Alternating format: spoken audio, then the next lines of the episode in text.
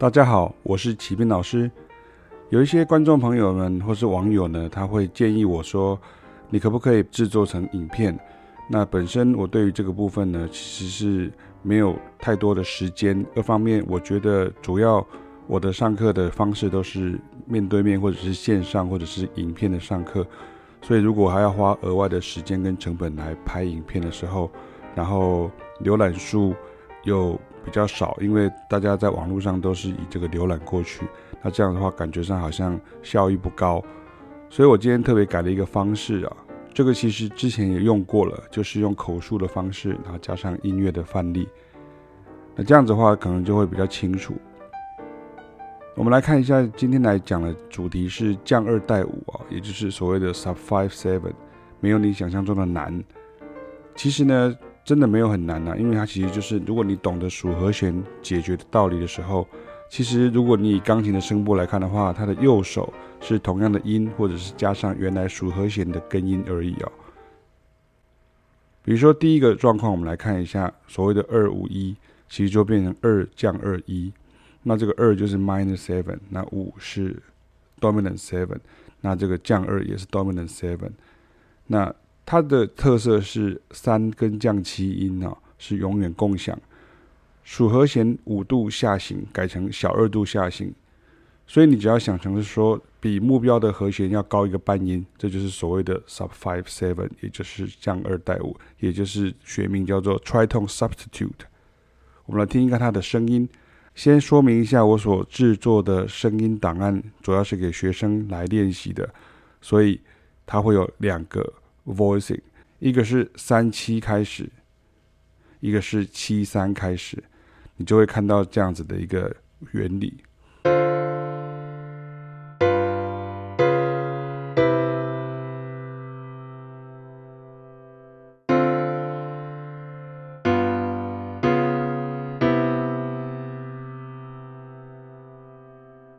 那么第二个很简单的，就是我们这样数和弦呢。变成了属和弦降九，那这个属和弦降九，它就省略了五音。那这个时候就很清楚的看到，也听到，其实你的右手没有变，左手只要改成三全音之外的音就可以了，就成为了 sub five，也就是 flat two。这个时候 five seven flat nine 省略五音的时候，sub five seven 就全数到齐啊，一三五七全部都到了。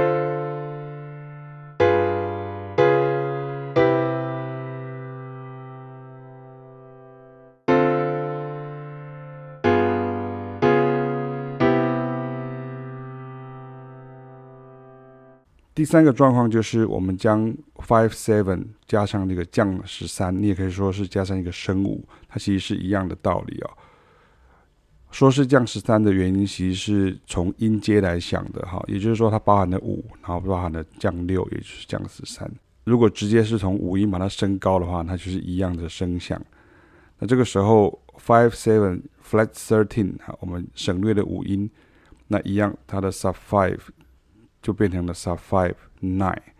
那就是变成所谓的 flat two nine 哈，flat two nine 那，这个一样就没有五音哈，或者没有五音，其实很清楚就可以看到，那右手都不会动，只有在动左手而已。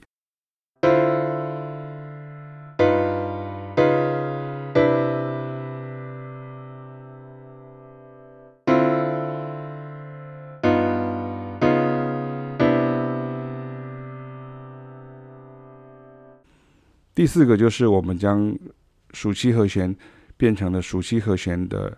降九降十三。好，其实大家不要听到这些数字就很害怕。当你今天的逻辑可以在你的双手上面去展现的时候，其实它并没有那么困难。可是我也要耳提面命，就是不是只有视谱看过去就觉得啊五线谱很简单这样，这是不对的。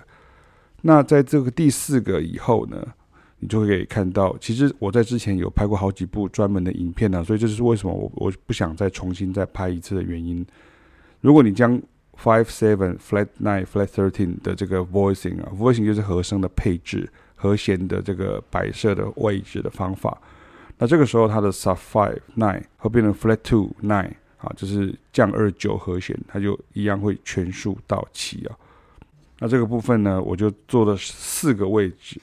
所以你会看到有右手四个音的，也会有右手三个音，左手两个音的，也就是五个音的和弦，可是分配在右手跟左手会有不一样的。当然，它还有其他的可能性，可是光是这些在二五一上面，你就很明显知道，它永远是右边没有动，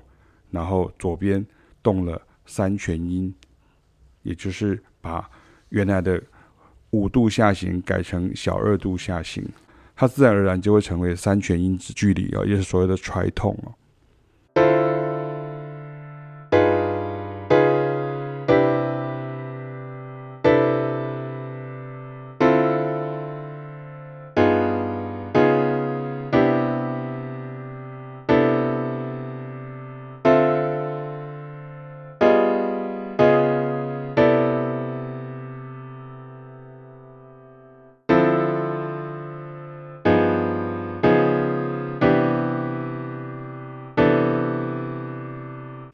第五个这个声音比较刺激一点哈，可是我们还是把它列出来，这就是所谓的 five seven flat nine sharp nine。我们把它省略五音之后，然后它转过来之后呢，把五音用降二音来代替的时候，根音用这样子来代替的时候，它就变成了 sub five thirteen 哈，也就是变成是降二十三哈，它是没有九音。那这个部分到了第三个之后呢，到九和弦之后呢，其实我之前有写过另外一篇文章，那里面也包含很多英文的跟中文的，还有日文的这些范例啊，大家也可以去参考一下。那么这个第五个例子呢，你会感觉非常的刺激哈，可是其实这个声音是可以接受的。那么第二个跟第三个跟第四个呢，这个时候我们就把。三音放在下面，把升九放在上面，然后把降九也放在上面。这个时候，你就会听到比较明显的这样的一个降九升九的声音。那么降九升九，再等一下，你会听到它也会是用分开前后的方式这样子来呈现啊，也很常见。所以你会也常听到以旋律的方式来前后出现。所以 five seven flat nine sharp nine 省略五音，然后改了 bass 之后呢，它就变成 sub five thirteen，也就是 flat two thirteen 啊，所以不要单纯的只是去记这些字母而已啊，你要知道这个原理，其实它只是来形容你的右手的动作跟左手的动作而已，右手其实都没有动，只有在动左手。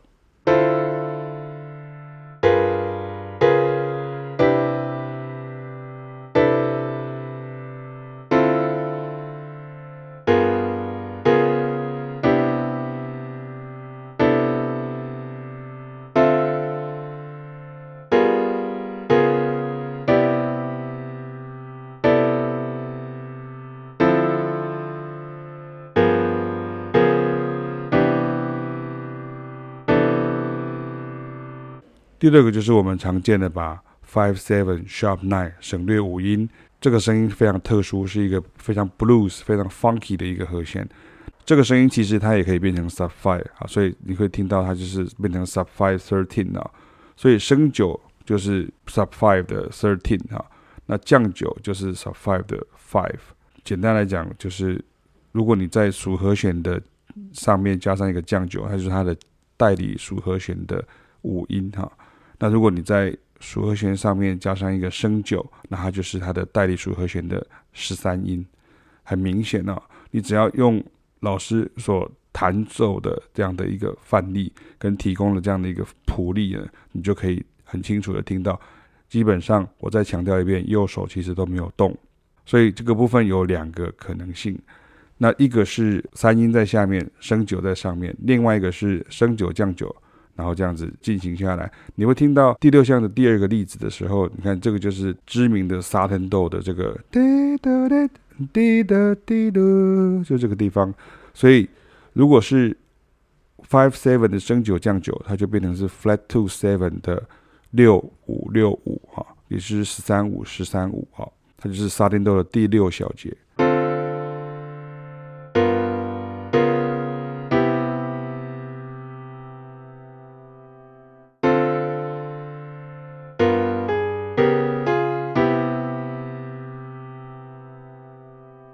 第七个例子是 five seven sharp nine flat thirteen，那它它的 voicing 呢，其实当你换了根音之后呢，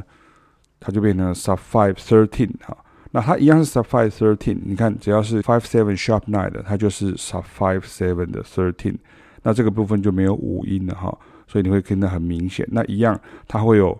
升九跟三啊会打在一起的声音，这个没有关系哈，你不要认为它是错的，因为等到我们第一个把它确定出来之后，第二个、第三个、第四个，你会听到它的声音一分开之后，这个声音就很好听，也是我们很常听到的，在爵士乐或者像黑人音乐当中非常常见的声音呢。这个声音在古典乐里面是听不到的。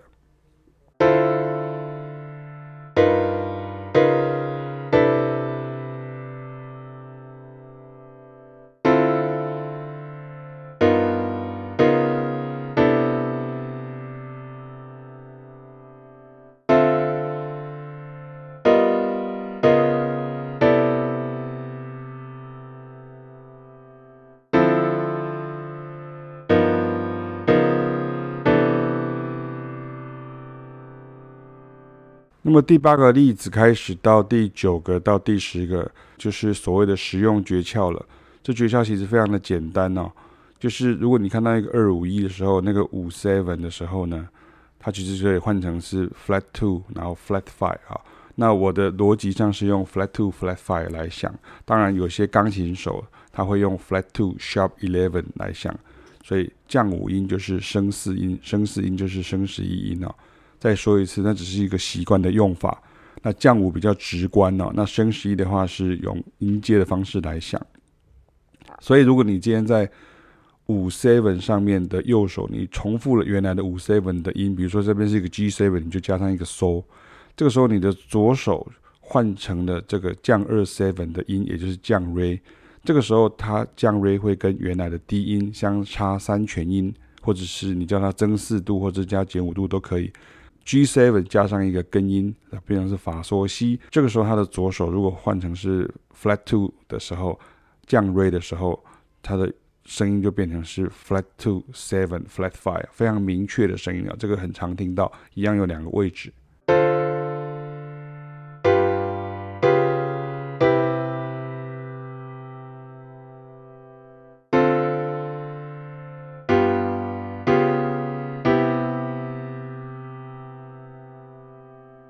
第九个例子的实用诀窍就是，我们就加上了一个音，所以你看，我们一加上一个音的之后，就变成原来是四个音的和弦，现在变成五个音的和弦了。只要是九和弦啊、十三和弦都是五个音以上哈。那基本上我还是先把它放成左边只有一个根音，右手是四个音，这样会比较明显一点。所以这样子的话，你会看到 G7 Flat Thirteen 也是前面讲到的 G7 Sharp Five，它其实你在五 seven 降十三上面的右手，你再重复一个根音，也就是 G 哈，就这边讲是降咪发西，你加上一个 So，它加上一个 So 就变成降咪发 So 西啊。这个时候降咪发 So 西，你把左手换成 D flat，它就变成降咪发 So 西。那不要忘记这个西就是降哆，好，这是同音异名。明眼人有一个很大的问题，是因为你在乐谱上会看到所谓的同音异名，可是其实在音乐上面来讲，你要用相对的音程的感觉去想，这个时候就会很快。所以像这样的时候，five seven flat thirteen 解决回来 one 的时候，它就会变成是 flat two nine flat five。这个部分我有四个位置，那大家一样可以来听听看。那所以 G seven sharp five 它其实就等于是 G seven flat thirteen，它其实就等于 D flat nine flat five 或者 D flat nine sharp eleven。还回到 C major 九。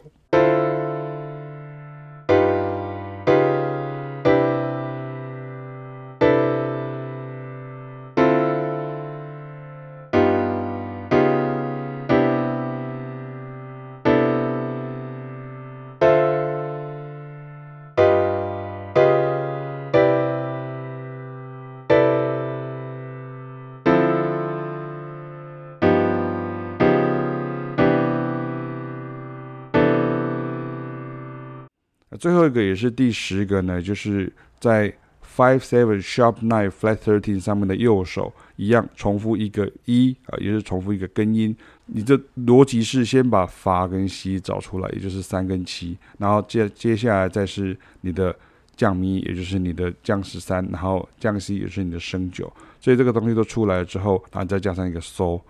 这个时候降咪发嗦降西西看起来像一串葡萄一样哈，可是如果你换了贝斯的时候，这个声音就是变成了 D flat 十三降五哈，也就是降二十三降五的声音啊，所以你会看到我。把它分开的变成不同的 voicing 的时候，它声音就变成更合理，而且是更常听到了。那这个一样会有四个位置。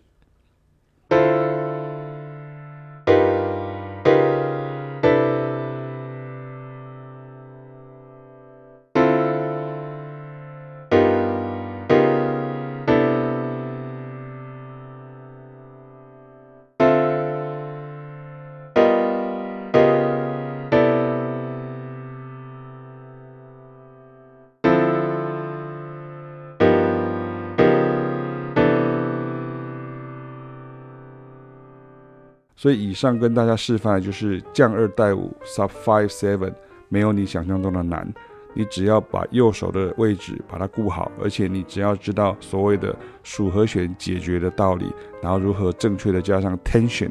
然后如何去运用解决的这样的一个道理的时候，将 bass 从五度下行换成。小二度下行，这个时候贝斯就自然而然会成为一个三全音的距离，或者是增四度减五度的距离。这个时候你就会出现所谓的降二带五。那么其他部分我还有很多的，大概至少有三到四部的影片，特别在讲解这样的声响，那就是比较引导式的，那时间会花的比较多。大家有空的话可以移驾过去看。不过我也希望大家能够借由这样的机会。